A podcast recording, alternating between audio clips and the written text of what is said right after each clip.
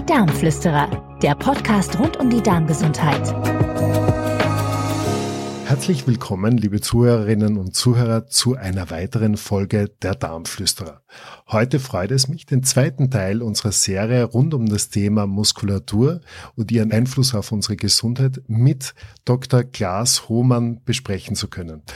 Dr. Klaas Hohmann ist ein Experte auf diesem Gebiet, ist äh, Orthopäde, Chiropraktiker, Ernährungsmediziner, Experte rund um das Thema Sportmedizin sowie um die Meyer-Medizin und leitet als ärztlicher Direktor das Buff Medical Resort im schönen Konstanz. Lieber Klaas, herzlich willkommen und danke noch einmal für die Beiträge, die du mittlerweile schon geliefert hast und uns da erleuchten konntest rund um das Thema Bewegung und Muskulatur. Heute geht es um die Skelettmuskulatur und was sie für Rollen übernimmt in unserem Körper, was für Aufgaben hat sie zu erfüllen, wenn es um unseren Alltag geht, aber auch um die Leist Leistungsfähigkeit. Ja, vielen, vielen Dank, Sepp, für die nette Ankündigung. Wir haben es in der, in der letzten oder in der ersten Folge schon besprochen. Die unterschätzte Wirkung letztendlich der Muskulatur für unsere Gesundheit. Wir haben in der letzten Folge relativ viel über die Stoffwechselwirkung ähm, gesprochen. Ich möchte dann nochmal auf eine, auf ein anderes Thema zurückkommen. Und zwar ist es letztendlich auch der Schutz, den die Muskulatur bietet. Den Schutz der Gelenke zum Beispiel. Die Gelenke werden geführt durch die Muskulatur und nur eine gute, ausreichend starke und bewegliche Muskulatur ist in der, in der Lage, die Gelenke entsprechend sicher zu führen. Und wenn wir heute darüber sprechen, dass wir letztendlich ganz viele Arthrosen, ob das nun Kniegelenksarthrose oder Kniegelenksverschleiß, Hüftgelenksverschleiß, Wirbelsäulenverschleiß, all dieses sehen, dann ist sicherlich einer der wesentlichen Faktoren auch eine unzureichende Muskulatur. So bin ich in der Lage, meine, meine Wirbelsäule muskulär so gut zu führen, dass die Wahrscheinlichkeit, dass ich einen Bandscheibenvorfall bekomme, dass ich eine, eine Arthrose, also ein Gelenkverschleiß der kleinen Wirbelsäule, der sehr schmerzhaft sein kann, bekomme, deutlich reduzieren kann. Ist es dann auch etwas, was in dieser aktiven Rehabilitation nach zum Beispiel einem Bandscheibenvorfall ein, ein wirksames Therapeutikum ist, die Bewegung per se, jedes Einzelnen? Würdest du das als ersten Schritt in der Therapie sehen, bei jemandem, der sich vor Schmerzen krümmt und vielleicht äh, Empfindungsstörungen hatte in den unteren Extremitäten? Na, das ist sicher keine gute Idee. Also der akut erkrankt ist, der sollte jetzt nicht in die Bewegung gehen, denn dieser Schmerz, den er empfindet, ist ja nichts anderes als das Zeichen des Körpers, die Bewegung, die schmerzhaft sind, nicht mehr auszuführen. Also der Körper produziert ja den Schmerz nicht zum Selbstzweck oder um uns zu ärgern, sondern um uns zu schützen. Also ganz primär, der chronische Schmerz ist dann was anderes, vielleicht kommen wir nachher noch drauf, aber primär ist ja der Schmerz das Zeichen des Körpers an uns bis dahin und nicht weiter. Und das ist ein Schutz und äh, Schutzmechanismus. Und ähm, den zu durchbrechen, ist in den allermeisten Fällen nicht wirklich schlau, weil dann die Verletzung einfach auch, auch schlimmer werden kann. Also diese ausgeglichene Trainierung und Kräftigung der Muskulatur in all ihren Ebenen und auch nicht nur in der Einseitigkeit führt dann dazu, dass die Gelenke längere halten werden, was ja sich wunderbar trifft mit unserem Ansinnen, dass wir möglichst lang leben und nicht nur lang leben, sondern einfach auch in sehr hoher Qualität, dass wir uns wohlfühlen dabei und dass wir gesund bleiben, auch im hohen Alter. Diesbezüglich ist es ja spannend, so wie du es schon in der letzten Folge angesprochen hast, den Stoffwechsel noch einmal kurz zu beleuchten. Die Stoffwechselgesundheit und äh, wie die Skelettmuskulatur darauf Einfluss nimmt. Ja, wir haben ja schon, vielleicht können wir mal einen anderen Teil, wir haben ja diesen, diesen Teil Glucose oder Kohlenhydrate schon, ähm, Diabetes mellitus und ähm, Insulin schon beleuchtet. Beleuchten wir mal einen anderen Teil. Das ist das Thema Fett und Fettstoffwechsel. Vielleicht nochmal kurz rekurriert zu dem Insulin, weil das eng miteinander zusammenhängt. Ein hoher Insulinspiegel führt dazu, dass wir die Fette nicht mehr verbrennen können. Das ist ein sehr sinnvoller Mechanismus, denn wenn genügend Glucose da ist, also genügend Brennstoff im Prinzip den Körper zur Verfügung stellt, dann macht es keinen Sinn, letztendlich die Reserven auch noch zu verbrennen zur gleichen Zeit. Also wenn ich genügend Glucose im Blut habe, dann brauche ich das Fett, was ja eigentlich meine Brennstoffreserve ist, nicht anzugreifen. So. Und das Insulin gibt den Fettzellen das Zeichen, es ist genügend ähm, Glucose da, sonst wird das Insulin nicht hoch und damit wird das Fett nicht mehr verbrannt. Und das ist übrigens auch der Effekt, warum Diabetiker sehr, sehr häufig äh, entsprechend, entsprechend adipös sind. Und wenn wir denen noch dann in der Therapie Insulin geben, dann wird die Situation dadurch natürlich auch nicht wirklich besser. Wir können durch niedrige Insulinspiegel schon mal die Voraussetzung dafür schaffen, Fette zu verbrennen. Äh, dazu brauchst aber noch ein bisschen mehr. Dazu brauchst einen niedrigen Insulinspiegel, dazu brauchst einen niedrigen Glukosespiegel. Weil der Körper ist da sehr ökonomisch. Wenn Glucose zur Verfügung steht, dann verbrennt er die Glucose. Und wenn sie nicht mehr zur Verfügung steht, dann fängt er an, die Fette zu verbrennen. Das ist natürlich übergangsmäßig, ja. Das, so. Dieses ständige Essen führt dazu, dass ich ständig genügend Glucose im Blut habe und diesen, diesen diesen Wechsel auf die Fettverbrennung gar nie machen muss. Und jetzt sind wir wieder bei dem alten Thema Use it or lose it. Ein Stoffwechselweg, den ich nie beschreiten muss. Ja, wofür soll ich, wofür soll ich dafür Enzyme und, und entsprechende Ausstattung zur Verfügung stellen, wenn ich sowieso nicht brauche? Also wird der Körper es nicht mehr machen. Wir werden also hingehen müssen und sagen, okay, wir wollen diesen, diesen Prozess, der ist ja, der ist ja auch umkehrbar und ähm, Situationen herstellen, indem wir den Körper dahin bringen, wieder Fette zu verbrennen. Das ist zum Beispiel die Situation im Fasten.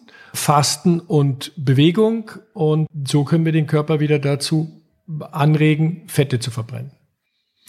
Äh, das lässt mich aber auch ans Schlafen denken, zum Beispiel. Wer schläft, tut normalerweise nichts mehr essen wer ausreichend schläft, der hat dann ausreichend lang Zeit oder gibt ausreichend lang äh, dem Körper die Gelegenheit, aus dieser Zuckerverbrennung wieder hin, hineinzukommen in die Fettverbrennung doppelt so schnell und doppelt so effizient als wie, wie, jemand, der dann noch eine schwere Mahlzeit zum Beispiel vor dem Schlafen gehen, vielleicht sogar noch mit einem relativ hohen Kohlenhydratanteil zu sich nimmt und dann aus entsprechende Fehlverdauung erlebt die in den gärigen Stoffwechselzustand hinüber verlagert und mich dann über Stunden einer Überflutung mit äh, Fuselalkoholen aussetzt. Aber zurück zur Bewegung. Also Fasten hast du erwähnt, ist eine Sache, die wichtig ist, dieses Use it or lose it. Man kann sich vorstellen, wenn du mehr Muskulatur passt, wenn der Mensch mehr Muskelmasse hat, dann hat er auch mehr Glukosehunger und dieser Glukosehunger, der gehört dann gepflegt. Ja, genau, genau. Und, und der führt dann dazu, dass dieses Essen danach wird wieder Insulin ausgeschüttet, das führt wieder zu Hunger und da kommt man dann in, in, in, diese, in diese Schleifen hinein. Ich will noch zwei Sachen zum Schlaf, weil du das angesprochen hast. Im Schlaf faste ich, da esse ich für gewöhnlich nichts.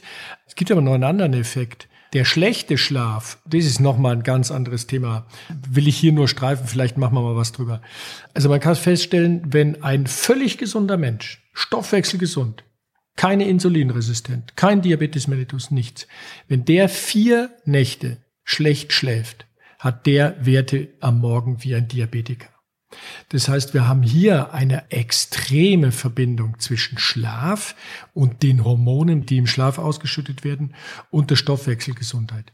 Nur nochmal das, auch, auch das, die späte Mahlzeit, die dazu führt, dass ich nicht schlafen kann, führt nicht nur dazu, dass, dass ich mich unwohl fühle und vielleicht müde am nächsten Tag bin, sondern sie beeinflusst sogar meinen Stoffwechsel.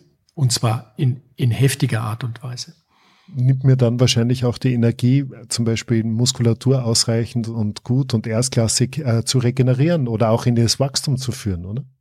Ja, der, der spielt jetzt dann ein anderer, anderer ganz wichtiger Mechanismus eine Rolle, und zwar ist die, die Wirkung letztendlich des Wachstumshormons. Das Wachstumshormon naja, wie der Name schon sagt, eigentlich ist der Name ein bisschen falsch, aber man hat es entdeckt, wenn wir wachsen, dann brauchen wir Wachstums, Wachstumshormon. Aber irgendwann sind wir ausgewachsen, dann brauchen wir eigentlich nicht mehr zu wachsen. Aber wir brauchen das Wachstumshormon trotzdem. Und zwar für die Zellregeneration, die Zellneubildung. Und das Wachstumshormon wird ganz, ganz überwiegend in der Nacht ausgeschüttet. Und zwar im Tiefschlaf. Und wenn wir den nicht mehr erreichen, dann schütten wir kein Wachstumshormon aus und wir können damit auch keine Muskulatur oder deutlich schlechter Muskulatur aufbauen. Und deswegen ist der ist der Schlaf und diese hormonelle Situation, die während des Schlafs passiert, von, von entscheidender Wichtigkeit für die Muskelgesundheit, für die Darmgesundheit, haben wir schon viel drüber gesprochen, und für die Stoffwechselgesundheit. Also der Schlaf ist neben Darmgesundheit und Muskelgesundheit sicherlich eine der Säulen eines, eines gesunden Lebenswandels. Gibt es ja genügend Beobachtungsstudien über doch etliche Jahrzehnte, zum Beispiel aus dem japanischen Raum, wie sich Kinder und Jugendliche entwickeln, die im Alter von 14 Jahren eine Stunde weniger als der empfohlenen neun Stunden schlafen. Äh, die erhöhen das Risiko, als 30-Jähriger an Diabetes mellitus zu erkranken, um das 200-fache. Nicht 200 Prozent, sondern das 200-fache. Das ist schon ziemlich das ist schon ziemlich eindrucksvoll. Wenn man jetzt das, das nimmt und sich dann mal die Zahlen anguckt, wie ein Diabetes mellitus die Lebenserwartung einschränkt, dann, dann kommt man zu ganz erschreckenden Ergebnissen. Also da gibt's da gibt's ähm, Basis der Sterberaten in den USA, ist man mal hingegangen und hat gesagt, okay, wie viel, wie viel Lebensjahre kostet eigentlich äh, die, die Diabeteserkrankung? Und ist natürlich abhängig davon, wann sie eintritt. Und weil du eben gesagt hast, das sind junge Leute, bei denen es eintritt. Wenn ein Diabetes mellitus mit 30 Jahren eintritt, kommen diese Forscher zu dem Ergebnis, dass das 14 Lebensjahre kostet. Bei Frauen sogar 14,9, also fast 15. Wenn er mit 40 Jahren eintritt, sind es sind es zehn Jahre Lebenserwartung, die einem fehlen. Jetzt kann man natürlich sagen, naja gut, ob ich jetzt, naja gut, zehn Jahre hin oder her, es ist schon, ist, ist, ist, ist schon eine lange Zeit. Aber es ist nicht nur die Lebenserwartung, sondern es ist natürlich auch die Lebensqualität, die dadurch deutlich eingeschränkt wird. Aber nur mal um die Auswirkungen letztendlich von Stoffwechselerkrankung und Stoffwechselgesundheit ähm, aufzuzeigen, sind, glaube ich, diese Zahlen schon, schon extrem beeindruckend. Mhm. Du hast vorher, weil wir gerade über die Fette gesprochen haben und du zuletzt auch nochmal erwähnt hast, diese Verfettung der Skelettmuskulatur, die bis zu einem gewissen Grad physiologisch ist und auf der anderen Seite aber auch jetzt endemisch schon vor der Zeit uns die Muskulatur altern lässt, auf der einen Seite und auf der anderen Seite das Wissen um andere Organe in unserem Körper, die vor der Zeit verfetten, wie zum Beispiel die, die Leber, ja, die nicht alkoholische Fettleber. Erkrankung. Darf ich die vielleicht zuerst zurückführen zur Muskulatur, diese Verfettung der Muskulatur?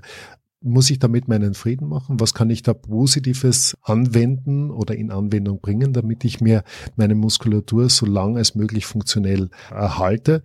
Gibt es da eine Regeneration davon, von so einem Zustand? Äh, was muss ich beachten? Und vielleicht dann im nächsten Schritt noch einmal ganz kurz, weil ich weiß, dass dich das auch interessiert und uns alle angeht, die Lebergesundheit dann noch einmal anzusprechen. Diese, diese Muskelzellenverfettung ist reversibel. Wir haben Beobachtungen aus den USA, 25-jährige, 20 bis 25-jährige absolut äh, gesunde Studenten, die aber sich nicht bewegen, die sitzen nur. Und die haben eine Insulinresistenz, also ist die Vorstufe zum Diabetes mellitus. Und ähm, die Ursache für, dafür, dass die eine Insulinresistenz haben, ist diese Muskelzellverfettung. Und äh, diese Muskelzellverfettung kann ich dadurch zurückführen, dass ich die Muskelzelle wieder, wieder trainiere und, und, und, und, und benutze. Und da ist ähm, das Krafttraining sicherlich ähm, die Methode der Wahl. Vielleicht ein bisschen zu diesem Thema mal Krafttraining und Ausdauertraining. Also die Myokineffekte, da kommt es jetzt so ein bisschen auf die Myokine an, über welche wir reden, aber ein Großteil der Myokine kriegen wir einfach erhöht durch Krafttraining. Und das Krafttraining ist ähm, sicherlich, also zumindest in meiner Generation, deutlich unterschätzt. Wenn ich in, in meiner Jugend oder ähm, ja als junger Erwachsener wirklich exzessiv ähm, Krafttraining gemacht hätte, da war man ja schon, ähm, wurde man schon schräg angesehen, wohingegen Ausdauer, das war, das war noch irgendwie okay. Das wandelt sich jetzt Gott sei Dank etwas. Da geht's äh, weniger um gesundheitliche als ästhetische und optische Effekte bei den jungen Leuten, die da in den Fitnessstudios ähm, sind. Aber das hat auch äh, ganz sicherlich sehr, sehr positive Effekte. Also möglichst frühzeitig eine, eine große Muskelmasse und Muskelstärke aufzubauen, ist das Thema. Und wenn ich dann in einer solchen Situation bin, dann kann ich durch ein gezieltes Muskeltraining auch zu einer Entfettung der Muskelzelle und damit auch zu einer Rückführung der Insulinresistenz führen. Also ich kann das Ganze über zwei, über zwei Dinge. Ich lasse die Kohlenhydrate weg oder reduziere sie. Dann habe ich weniger Glucose, die ich speichern muss. Das zweite ist, ich erhöhe die Muskelmasse. Dann habe ich mehr Speicherkapazität. Das dritte ist, ich erhöhe die Muskelqualität. Dadurch, dass ich ihn entfette, dann kann ich noch mehr speichern. Das sind so ganz einfach die, die drei Schritte, die man alle miteinander gehen sollte.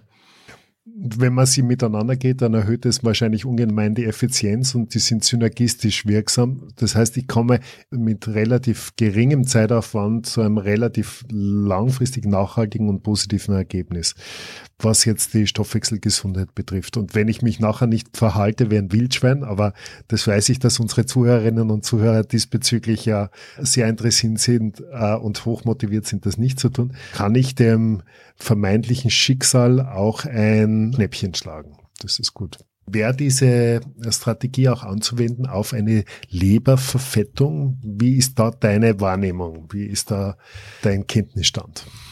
Ja, also da gibt's auch wieder, wir kommen immer wieder auf das, das liegt aber daran, dass es das am ausgiebigsten erforschte Myokin, das Interleukin 6. Äh, Interleukin 6 wirkt auch auf die Leber und führt zu, ja, letztendlich Reduktion dieser, dieser Leberverfettung. Und woher kommt die Leberverfettung? Ganz wesentlich zwei Dinge ja zu hohe Aufnahme von Kohlenhydraten.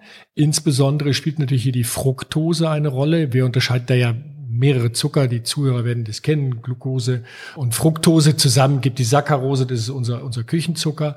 Und die Fructose ähm, ist etwas, was heute insbesondere in den, in den Süßgetränken in extremer ähm, Konzentration enthalten ist. Sie ist sehr billig und wird als Füllstoff auch eingesetzt. Auf der einen Seite das Meiden letztendlich von diesen hochkalorischen Getränken, von Kohlenhydraten, weil die Leber verfettet nicht durch Fette, sondern durch Kohlenhydrate. Ja. Und auf der anderen Seite, ja, die Möglichkeit, Kohlenhydrate schnell abzuspeichern, zu verstoffwechseln, wieder über die Muskulatur und dann noch über diesen Effekt des Myokins IL-6, die, die Leberverfettung auch deutlich aktiv über dieses Myokin zurückzuführen. Äh, kennst du aus der Arbeit mit Phytotherapeutikern oder auch mit orthomolekularen Substanzen Stoffe, die die Freisetzung der positiven, auf uns wirkenden äh, Myokine, vor allem wenn es um den Stoffwechsel geht. Kennst du da Substanzen, die dir ratsam erscheinen, einzunehmen oder zumindest zu diskutieren mit dem Arzt, mit der Ärztin, mit der Therapeutin zu Hause? Nein, eigentlich nicht. Also die Ausschüttung von bestimmte äh, durch Einnahme von bestimmten Stoffen positiv beeinflussen kann, ähm, ist mir jetzt nicht bekannt. Was aber ganz ohne Frage so ist, diese Myokine sind im absoluten Fokus der Pharmaindustrie. Da werden Milliarden ausgegeben, um diese positiven Effekte der Myokine in eine Tablette zu gießen. Wenn man sich vorstellt, dass man das alles im Prinzip durch ein regelmäßiges und richtig geleitetes Training umsonst haben kann, dass man keine Nebenwirkungen hat. Wenn die Pharmaindustrie irgendwann in der Lage ist, diese Dinge herzustellen, dann werden sie von außen zugefügt und entziehen sich damit der körperlichen Regelung. Diese Myokine, das muss man sich ja vorstellen, die regeln sich ja selber in ihrer Menge, in dem Zeitpunkt, wann sie ausgeschüttet werden. Das ist ja auch nicht einseitig. Also der Muskel schüttet Stoffe zu den Organen auf, aber es gibt auch einen sogenannten Crosstalk, wie wir das nennen. Es gibt auch eine Rückmeldung des Organs letztendlich wiederum zum Muskel. Und diese ganzen Mechanismen, die würde man sich abschneiden, wenn man das über eine Tablette zufügt. Aber das ist so interessantes Thema, dass Milliarden in der Pharmaindustrie ausgegeben werden, um uns die Tablette zu bieten, die uns da diese Teile der positiven Effekte vermitteln kann. Der aktuelle Stand sollte uns aber einfach weiterhin motivieren, dass wir wirklich Zeit in der aktiven Bewegung und Bewegungsgestaltung investieren, weil es fühlt sich gut an, wenn man sich bewegen kann. Sie haben es gehört, Ihre Gelenke danken es Ihnen, wenn die Muskulatur seitengleich und balanciert aufgebaut wird. Es ist, lässt sich wunderbar integrieren in einen äh, schönen und äh, gesunden Tagesrhythmus mit ausreichend Schlafen, mit vielleicht auch der kleinen Fastenperiode, die Ihrem Stoffwechsel Gutes tut, Ihr endokrines System entlastet und Ihr Immunsystem wieder richtig scharf und aggressiv macht, wenn es auch um die Abwehr gegenüber von zum Beispiel Beispiel Karzinomen oder Krebserkrankungen geht. Das führt mich noch mal ganz kurz dahin. Du hast zuerst das, die Wachstumshormone erwähnt. Wachstumshormone und maligne oder bösartige Erkrankungen sind ja etwas, wo im ersten Moment sagt man, das kann nicht in meinem Sinne sein als Betroffener, dass ich dann noch Bewegung mache, äh, wenn ich jetzt in einer konsumierenden Erkrankung leide. Wie siehst du das oder was möchtest du da unseren Zuhörern mitteilen? Der Schluss, dass wenn, wenn ich mich bewege und ich gut schlafe, ich Wachstumshormone ausschütte und die Wachstumshormone oder ich die Befürchtung habe, dass die Wachstumshormone auch meinen Tumor wachsen lassen und ich das deswegen sein lasse, das ist, glaube ich, so ziemlich eine der dümmsten Entscheidungen, die man treffen kann. Zuführen von Wachstumshormonen oder von anabolen Stoffen, also von aufbauenden Stoffen bei einer Krebserkrankung, würde ich aber genauso wenig machen. Völlig klar. Würde ich aber auch nur in extremen Ausnahmesituationen bei, bei wirklich kachektischen, völlig ausgezehrten alten Leuten oder sonst was, da kann man über solche Anwendungen nachdenken. Klar, im Sport wird es im Doping eingesetzt, ist aber nicht mein Thema. Die Zuführung von, von anabolen Stoffen würde ich aber per se nicht gerne machen. Ja, man kann jetzt, man kann jetzt darüber sprechen. Also wir wissen, dass sich das Wachs Wachstumshormon durch sehr, sehr gezieltes Muskeltraining erhöhen lässt. Wir wissen, dass sich das Testosteron erhöhen lässt, was aber im Alter eigentlich ein enorm positiver Effekt ist, denn beide Stoffe nehmen im Alter, nehmen mit dem Alter einfach einfach ab. Und äh, wenn wir den dann erhöhen können durch so etwas Einfaches wie ein Muskeltraining, dann ist die sehr positiv. Und hier vielleicht auch nochmal diese Frage.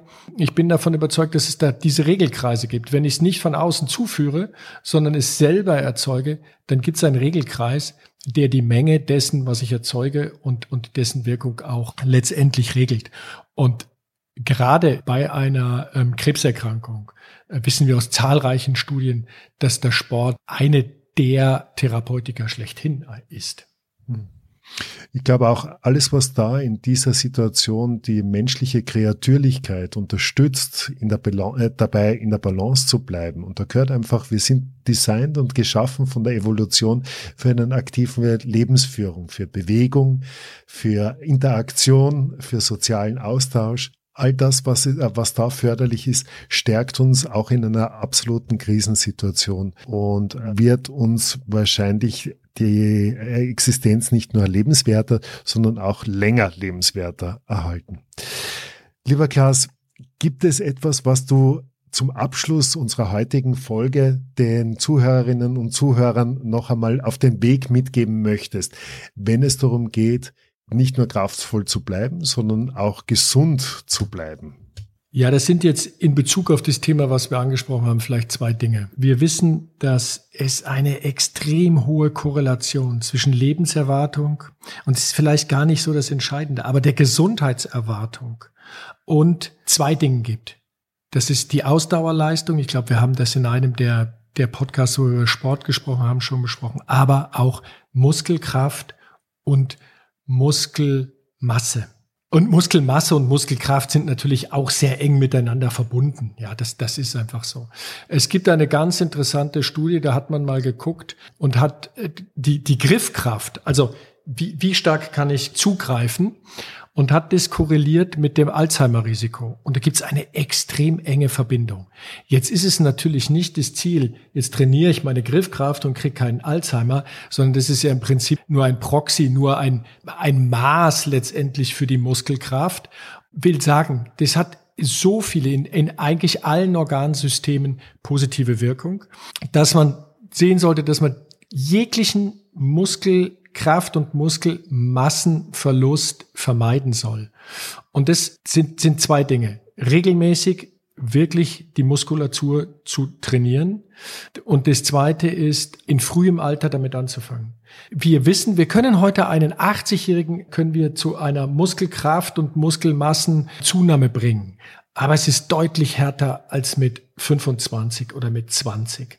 Und wenn wir in dem Beispiel bleiben, je mehr ich, je mehr ich habe, je mehr, je größer mein, mein Muskelkonto ist, desto länger kann ich davon positiv zehren. Und das Gleiche, und es hängt sehr, sehr eng miteinander zusammen, das Gleiche gilt für die Knochen, äh, für die Knochenmasse und die Knochendichte. Auch die baue ich auf bis 30, Mitte 30 vielleicht. Danach geht's eigentlich bergab. Also ist es wichtig, bis dahin möglichst viel aufgebaut zu haben, um möglichst lange davon zehren zu können.